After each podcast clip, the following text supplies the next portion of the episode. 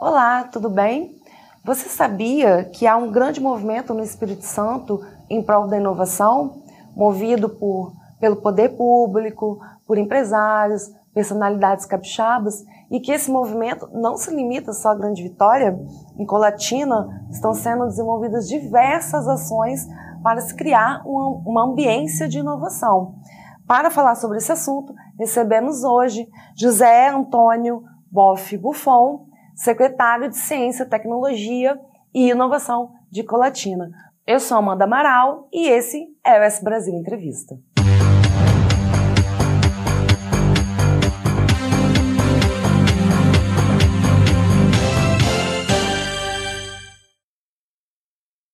Muito obrigada, Buffon, por ter aceitado o nosso convite. Seja muito bem-vindo.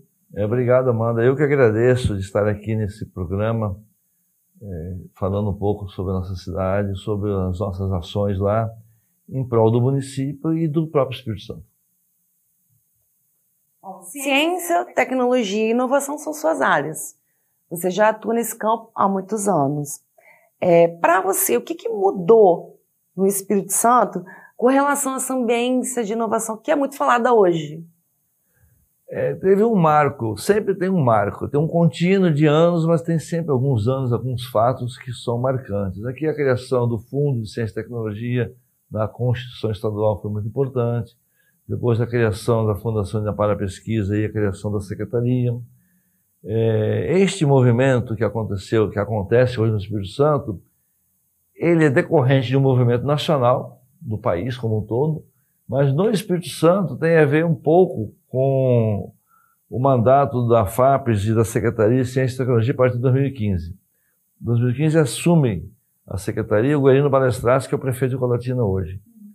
E eu era presidente da FAPES, naquele momento assumi a presidência da FAPES. A FAPES já vinha fazendo um trabalho excelente de apoio à ciência, de apoio à pesquisa.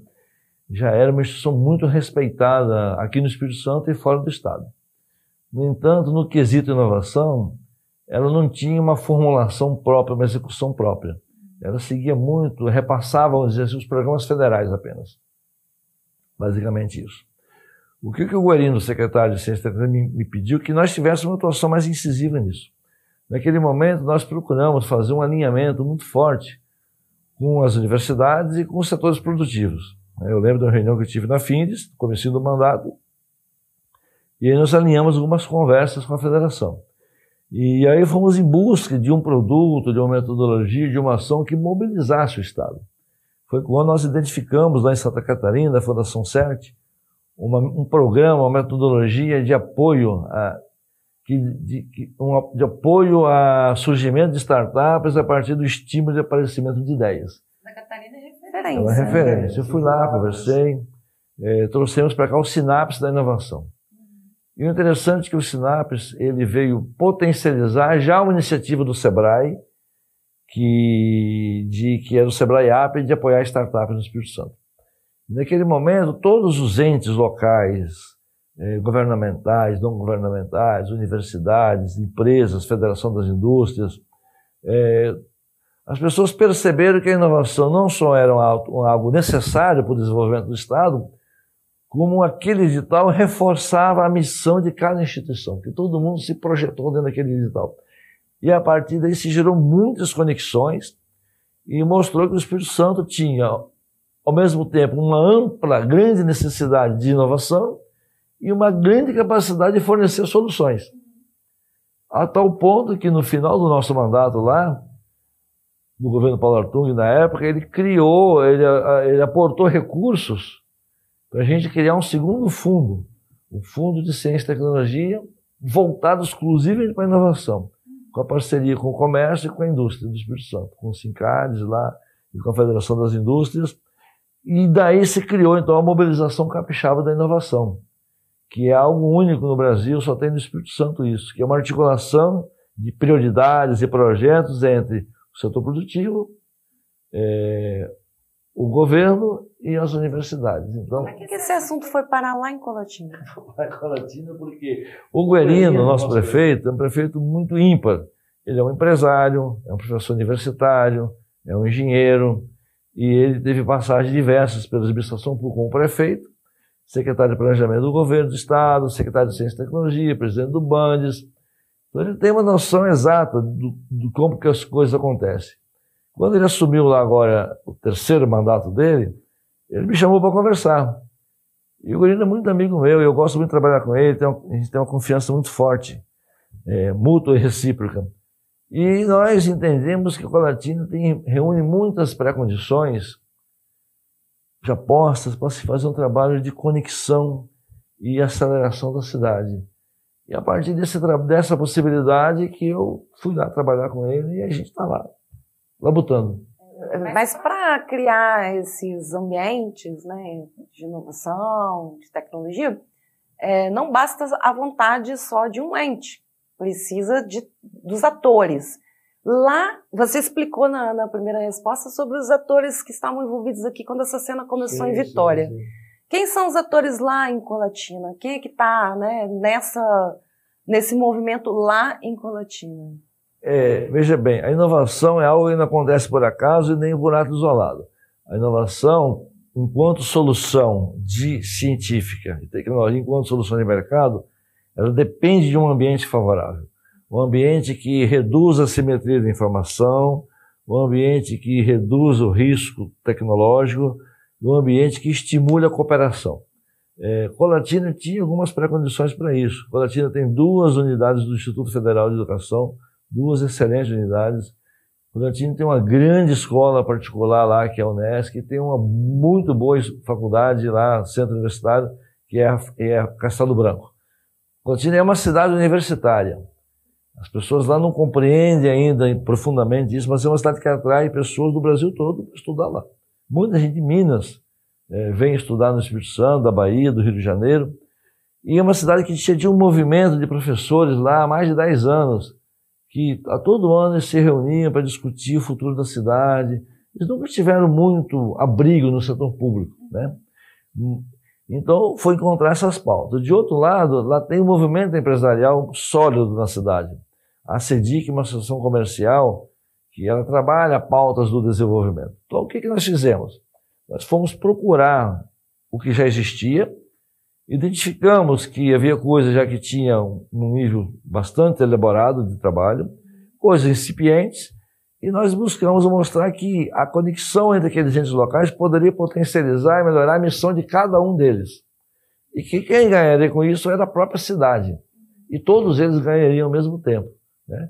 E aí nós começamos a construir a nossa pauta de projetos a partir dessas conexões. Aí a CEDIC, que é a Ação Comercial, se engajou no processo, é, as universidades todas, o SEBRAE teve um papel crucial na cidade, a parceria Cidade Empreendedora, que nós firmamos com o SEBRAE, nós compramos um produto chamado inovação, o SEBRAE é que desenvolveu os estudos para o diagnóstico do ecossistema local, é, é, mediu a maturidade do ecossistema, e apontou os principais projetos e desafios. Então, nós somos muito gratos lá ao papel do SEBRAE. Com isso, a pauta que de cada entidade se tornou uma pauta pública de todos. E é basicamente isso o segredo do nosso trabalho lá. A diversificação da matriz econômica, ela passa pelo fomento de diversas áreas. Mas, assim, se tratando de colatina, quais são os setores econômicos de interesse do município? Ou que precisam de mais foco? Colatina, ela é uma capital de uma região ampla, que extravasa, inclusive, o Espírito Santo para Minas Gerais e Bahia. Ela é uma capital econômica. Nós temos um varejo muito sofisticado e muito forte. Então, o setor de serviços lá é muito forte e relevante para o desenvolvimento da, da cidade. É, segundo lugar, a indústria de vestuário. Colatina hoje é o terceiro polo de jeans do Brasil. O primeiro é lá em Pernambuco, em região de Caruaru. O segundo é lá em Santa Catarina, região de Criciúma. O terceiro do Brasil é Colatina e os municípios adjacentes. É o principal polo do Sudeste. Colatina, este polo Colatina produz por ano em torno de 20 a 24 milhões de peças de jeans por ano. É, então, a indústria de vestuário é muito forte na cidade e era um, é um dos vetores estruturantes da cidade. O outro é saúde. Nós temos lá sete unidades hospitalares, uma grande faculdade de medicina e muitas clínicas. É, temos especialidade de todos os tipos. Entre as ações de Colatina, há uma discussão sobre incentivo fiscal para a atração de negócios inovadores. É, você pode comentar se, o que, que vai ser feito, ou se já está sendo feito, o que, que é esse, esse projeto relacionado ao incentivo fiscal? Sim, a Colatina, ela sabe o que ela é e sabe o que ela quer. A Colatina hoje não faz nada de forma improvisada na cidade. Tudo tem uma razão e um encaixe dentro da estratégia da cidade. Nós temos um plano de 20 anos, é, nós estamos abertos a receber empresas de grande porte, é, que queiram se instalar lá por questões de vantagens de logística, vantagem de insumo, é, por mercado de trabalho, proximidade com a universidade. Estamos abertos para isso e fazemos isso. Mas nós temos uma outra estratégia que é promover o nascimento de negócios inovadores de amplo crescimento e atrair empresas, startups com essa característica. Então nós fizemos uma lei o ano passado que todo o negócio de TI lá nós vamos tributar em 2% de ICMS, que é o mínimo possível. E é uma área que qualificação do mercado, né? Porque TI, tudo passa por TI no futuro. Já a Unesc tem um curso muito forte nessa área e o IFES também. São duas universidades muito fortes nesse sentido. O mercado de trabalho forma bons profissionais. Então, nós estamos atraindo empresas com esse perfil é, de amplo crescimento. Recentemente, nós conseguimos fazer uma negociação com uma empresa que veio do Rio de Janeiro se instalar no Espírito Santo, porque ela foi investida pelo Bandes, pelo Fundo de Venture Capital do Bandes, e ela precisava se instalar no Espírito Santo. Ela optou por Colatina. Então ela vai se instalar na nossa cidade. Isso é um caminho. Então a nossa ideia é que Colatina tenha muitas empresas pequenas de amplo crescimento que possa fortalecer o setor de serviço da cidade, é, sem gerar muito adensamento, muita movimentação, sem estressar a malha urbana da cidade. Então é esse que é o nosso propósito. E temos já um movimento próprio de startup, já temos então 10 startups na cidade. Nossa meta para, para 2024, no final de 2024, é ter em torno de 50 e 60 startups na cidade, ou nascidas lá, ou atraídas por esse movimento. Este ano nós vamos levar à Câmara Municipal uma lei que rebaixa o ISS para qualquer startup para 2%. É uma lei que vai estar submetida à Câmara Municipal e eles vão analisar. Eu entendo que isso é factível de ser feito.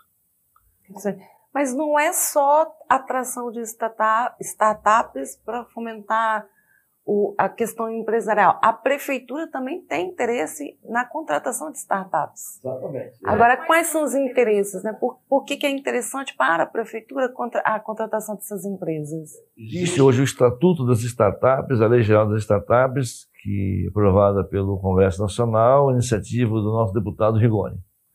Uma grande iniciativa, por sinal. É, Colatina pegou esta lei e desdobrou essa lei para o plano local já está na Câmara Municipal para ser analisada. A partir do, da aprovação dessa lei, nós vamos ter a nossa própria forma de licitar soluções por startup. Qual é a vantagem disso? Se eu quiser comprar uma câmera igual essa que está aqui, eu faço uma cotação, vejo no mercado quais são os preços médios, faço uma licitação, a pessoa que me fornecer mais barato eu compro. Mas eu já sei o que eu quero. Quando você sabe o que você precisa, mas não sabe exatamente a solução, ou se não existe a solução, em vez de licitar um fornecedor, você licita uma, licita uma startup, que ela vai desenvolver uma solução para a prefeitura. Nós temos interesse nisso em, em áreas de atendimento à saúde, metodologia para a educação, desenvolvimento de agronegócio e turismo, é, e lazer e entretenimento. São as áreas que a gente tem posto, e segurança pública. Nós temos posto um olhar sobre isso e aos poucos nós vamos colocando é, na rua essas chamadas aí para essas startups. É, Colatina foi o primeiro município do Brasil a ter um edital de inovação. Como é que surgiu essa ideia? Como é que esse projeto foi elaborado pelo município, Bufon? O Espírito Santo tem algo que só tem aqui, que a mobilização capixaba da inovação só tem aqui. E o laboratório cenário de inovação nos moldes do FIDSLab só tem aqui. O FIDSLab ele é a própria materialização da mobilização capixaba para a inovação. Porque ali dentro tem empresas, tem governo e tem, e tem universidades que interagem ali dentro. Quando nós estávamos na cidade e assumimos Hipolatina, é, no nosso programa que nós oferecemos lá para o prefeito, mostramos para ele, nós temos três eixos fundamentais de trabalho. Um é apoiar o nascimento e atração de empresas inovadoras, startups, de amplo crescimento. Para apoiar, para apoiar o nascimento, eu tenho que fazer as conexões todas. A atração é mais fácil. Nós temos também o apoio ao ensino de ciência nas escolas. É, ciência já com um viés de empreendedorismo. E o terceiro componente, que seria apoiar as empresas de colatina maduras, já instaladas, empresas que recolhem impostos na cidade, geram emprego e prestações adicionais, para que elas incrementem dentro da, da sua gestão a componente de inovação. É muito difícil uma empresa entrar nesta vibe da inovação porque é um assunto desconhecido e vasto. Então, o Senai tem esse laboratório. O que, que nós fizemos lá? Nós fizemos uma proposta para o Findeslab de Colatina, seu apoio, da prefeitura, seu apoio local, é, para que eles rodassem lá um edital de inovação aberto na cidade. O que, que nós fizemos? A, cidade, a prefeitura fez toda a prospecção de mercado, a prefeitura visitou lá umas 20, 25 empresas, conseguimos atrair 12 empresas para esse processo, empresas tradicionais da cidade, para que elas se abrissem e colocassem suas dificuldades e suas oportunidades numa plataforma aberta do Senai. 12 empresas geraram em torno de 30 desafios e 136 soluções de, de sete estados do Brasil, oito estados do Brasil se apresentaram. Três estados do Sul, quatro do Sudeste, mais Pernambuco. As startups desses estados colocaram soluções lá. Nós estamos agora em fase de contratação dessas soluções. Então, de 15 soluções. Para gerar confiança para os empresários de Colatina, nós colocamos um dinheiro para subsidiar cada solução dessa. Pouco dinheiro, mas eu acredito e eu estou pondo dinheiro. Então, é um, então, como é que surgiu isso? Foi de conhecimento nosso da metodologia do FindesLab, levar este conhecimento para as empresas, encorajar as empresas a fazer uma adesão e fazer uma boa seleção de, de desafios, colocar os desafios na plataforma, colher os resultados, fazer avaliação dessas soluções e contratar. Nós estamos na fase de contratação agora. É, foi muito trabalhoso, levamos um ano e meio para fazer isso, e nós já temos agora apoio da MCI, da Mobilização Capixaba para fazer mais duas edições, 2023 e 2024. Fizemos também uma coisa inovadora em Colatina. Colatina já foi um polo de modas muito importante. Moda é uma coisa, vestuário é outra coisa. São duas coisas diferentes. Né?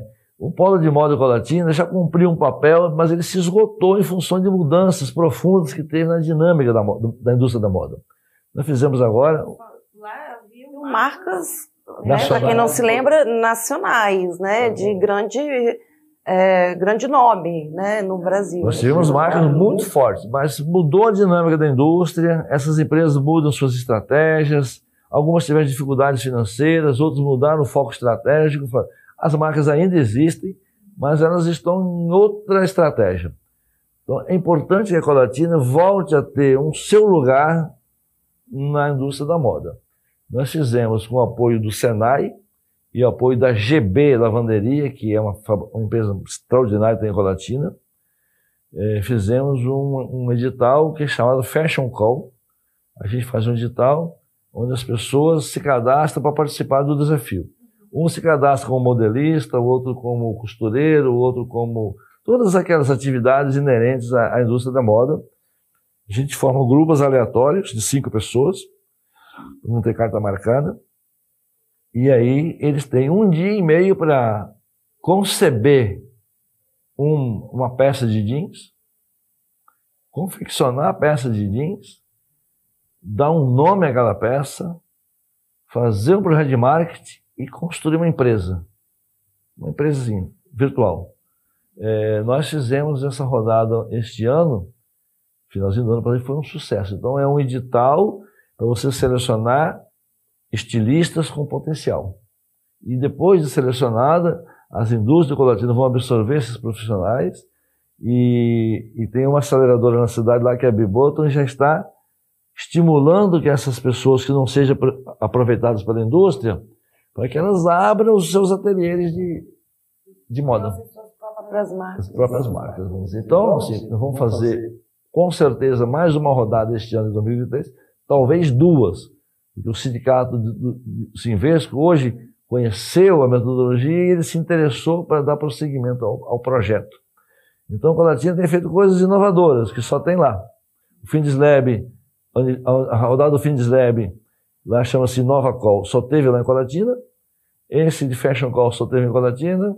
Nós estamos preparando agora com a FAPES um edital de ideias para selecionar 750 ideias e gerar 20 startups e capacitar todos esses 150 para negócio e gestão, que é a primeira cidade do Brasil a fazer isso. Florianópolis tem, mas é um programa estadual. Nós vamos ter um programa local, que a FAPES já disse que, se for bem sucedido, vai servir de modelo para todo o estado do Espírito Santo. Então, nós somos muito otimistas em relação à capacidade do município de Colatina de compreender as tendências contemporâneas e se engajar nessas tendências. Sim, pegando carona no que você falou anteriormente sobre a questão da indústria, porque o PIB hoje, no Espírito Santo, a maior parte do Brasil também né, acompanha essa tendência. A maior parte é, é constituído pelo que entrega o setor de serviços. Mas a indústria é uma grande geradora de empregos. E aí, como é que está essa relação? Porque as indústrias procuram muitos, muitas soluções, né? Hoje em dia, com, com empresas, pequenas empresas ou startups. Como é que está isso lá em Colatina? Já está gerando esse, essa resposta indústria, startups? Como é, que, como é que está esse cenário hoje lá? Pelo menos 15 soluções dessa rodada de inovação aberta é, que foi feita lá pelo, pelo Fineslab lá, já, já estão sendo contratadas. Com isso, encoraja outras empresas diretamente a procurar as startups, sem passar pelo digital. Porque você vai quebrando uma barreira. A área de inovação é uma coisa muito difícil de ser implementada nas empresas, porque tem muita simetria de informação, então é, você não sabe por onde começar, não sabe o que fazer exatamente. Existem instituições, aceleradoras de empresas, laboratórios de inovação aberta que estão sendo feitos, hubs de inovação. Existe um vasto movimento hoje no Brasil e no Espírito Santo para adensar esta cadeia de conhecimento entre a indústria e a universidade e mobilizando startups. Mas isso aí faz o seguinte, que uma empresa faz, a outra começa a fazer também. Então esse movimento já está instaurado em Colatina. Já é normal o empresário falar que ele vai procurar uma solução de mercado para um problema que ele tem, mas não é procurar uma empresa, somente um fornecedor de fora. É procurar uma startup para que ela possa ser parceira dela depois. E algumas empresas estão propondo fazer os seus próprios spin-offs, gerar suas próprias startups para desenvolver soluções para os seus negócios. É, esse movimento já acontece na cidade. Ele vai se acelerar muito nos próximos dois anos, mas ele já existe. É, agora, encerrando, né, tem muita pauta, é muita, é, esse assunto gera muita pauta, mas partindo para o encerramento, Colatina, além de todas as coisas citadas pelo Buffon, também já foi sede de um fórum de inovação, um fórum estadual. É, também ganhou seu primeiro coworking, né, um, um hub. O primeiro da cidade foi inaugurado no início desse ano. Então, o que mais que a gente pode esperar dentro dessa área para 2023? Quais são aí as novidades para esse ano? 2023, nós temos lá uma coisa chamada Épico Épico Encontro pela Inovação de Colatina. É uma marca nossa já da cidade. Fizemos três edições em 2022, vamos fazer três edições em 2023.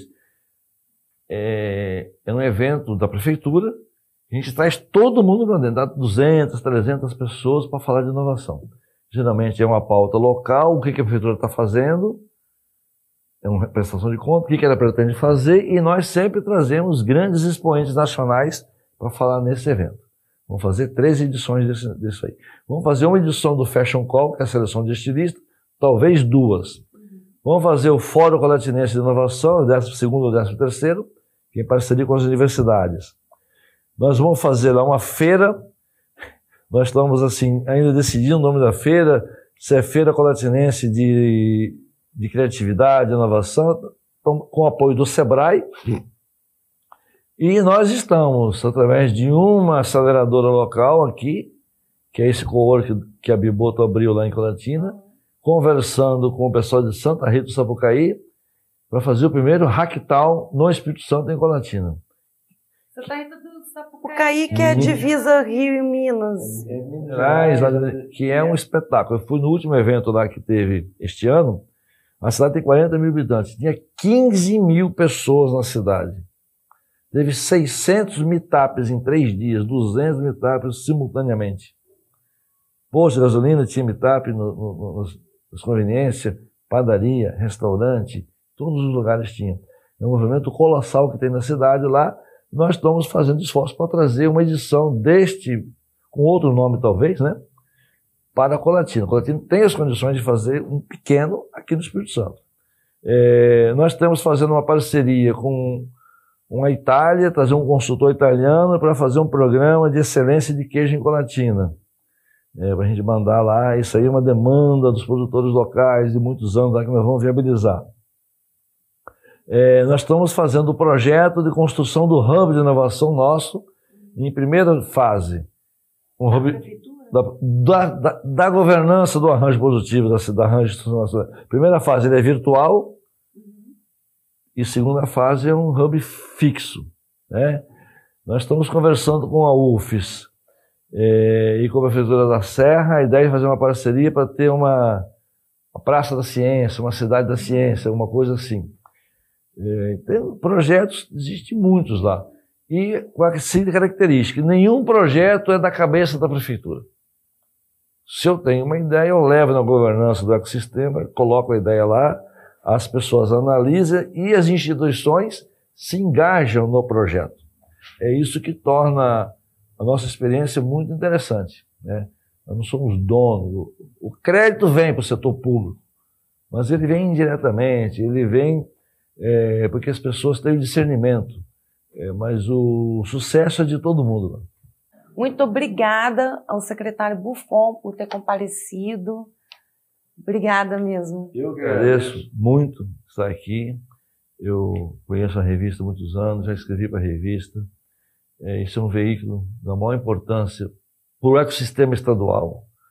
É, os nossos eventos de Colatina, vocês serão tempestivamente convidados para todos eles. Eu espero que vocês compareçam, porque lá vocês vão ter uma noção mais exata do trabalho que, que a cidade está fazendo. Né? com o apoio da prefeitura, evidentemente. Né? A prefeitura é um encorajador das parcerias e das conexões, retirando a simetria de informação, gerando confiança. É isso que a gente faz. faz né? Lembrando que esse e outros conteúdos você pode acessar em qualquer canal do stream, no YouTube é claro, no nosso portal esbrasil.com.br. Não esqueça de nos acompanhar nas redes sociais e até a próxima.